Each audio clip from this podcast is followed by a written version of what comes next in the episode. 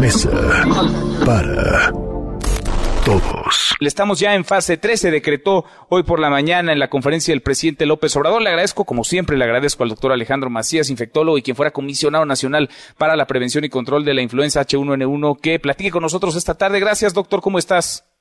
Bien, Manuel, gusto estar con tu auditorio. Gracias por irnos acompañando a lo largo de esta cada vez más larga eh, pandemia que sobrevivimos en el planeta, en México. Fase 3, doctor, ¿qué cambia, qué se modifica o no hay gran ajuste con respecto a lo que venimos viviendo? No, la verdad que eso no cambia nada. Ahora, lo que sí podemos decir es que no es lo mismo la situación, por ejemplo, en Ciudad de México, donde ya hay muchos hospitales saturados, que en otras áreas de la República, donde todavía están las cosas relativamente tranquilas. Yo, por ejemplo, aquí en Guanajuato estoy viendo pacientes con COVID, pero no estoy abrumado ni tengo la terapia intensiva todavía llena. Entonces, no es lo mismo en todos lados.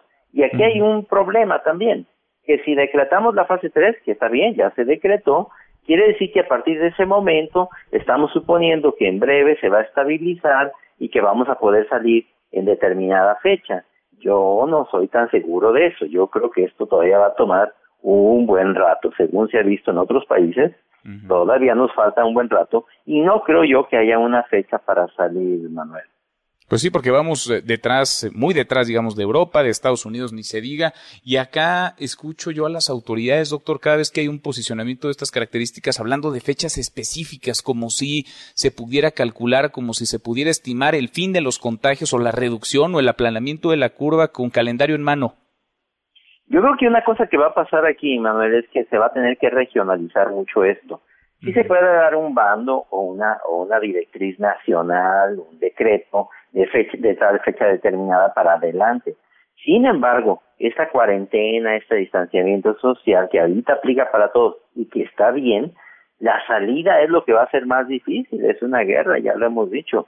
Lo difícil en la guerra no es entrar, sino salir. Y lo que es evidente es que no vamos a poder salir todos al mismo tiempo.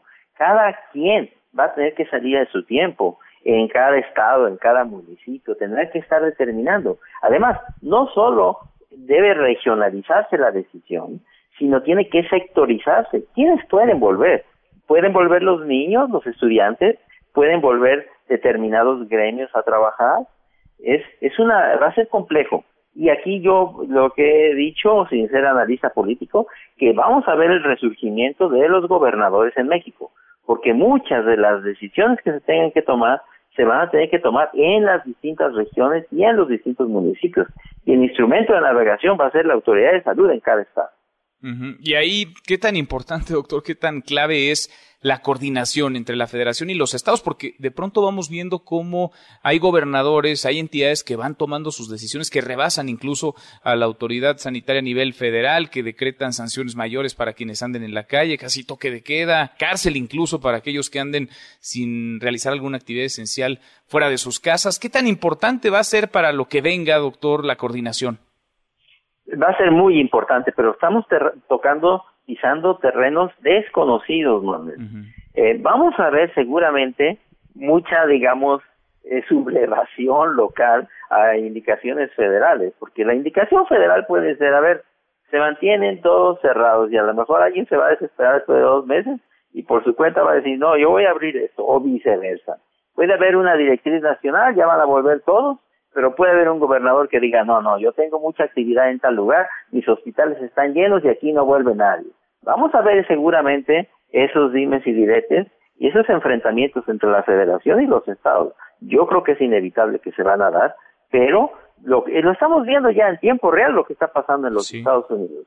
Muchos gobernadores ya están este, contrapuestos contra el gobierno federal. En las mañanas todo el mundo se amanece escuchando qué dice el gobernador de Nueva York, ya le robió, ya le está robando el show al presidente de la República. En fin, vamos a ver una nueva realidad. El mundo va a ser distinto después de esto, Manuel. El mundo va a ser distinto, doctor. ¿Habrá un pico o estamos, digamos, entrando ya a ese pico? ¿Podría haber un rebote? ¿Podríamos hablar de más de un pico en los próximos meses antes de que termine el año, en tanto no haya una vacuna, no haya una cura incluso para el COVID-19? Mientras no haya una vacuna, seguramente que esto va para largo. Ahora, eh, ayer se dio una mala noticia de la Organización Mundial de la Salud, que dice que contra lo que creíamos, se ha infectado mucho menos gente de la que creíamos. Y uno dice, ¿cómo es mala noticia que se haya infectado menos gente de la que creíamos? Sí, lo que pasa es que se creía que había eh, poquita gente atiborrando los hospitales, pero que ya había una gran masa de población que se había infectado y ni cuenta se había dado. Los primeros estudios que publica ya la Organización Mundial de la Salud dicen que no, que es muy poquita la gente que se ha infectado. ¿Y eso qué quiere decir? Pues que va a tener primero una ola, que va a infectar probablemente acaso al 5 o 10%, pero va a quedar el 90% de la gente sensible, susceptible, no inmune, y quiere decir que puede haber segundas, terceras y cuarta ola. Eso lo vamos a saber en los meses subsecuentes, cuando ya tengamos los estudios serológicos que digan cuánta gente ya está inmune. Eso no lo sabemos, pero por los primeros indicios es que es muy poquita gente todavía la que está inmune. Híjole. Vaya panorama, doctor. Como siempre te agradezco que nos acompañes y que nos ayudes a entender lo que estamos viviendo, una situación inédita, por decirlo menos. Gracias, muchas gracias. Que te vaya muy bien a ti y a tu auditorio, Manuel. Igualmente, muy buenas tardes, el doctor Alejandro Macías, quien fuera el comisionado nacional para la prevención y el control de la influenza H1N1, infectólogo. Nos... Mesa para todos.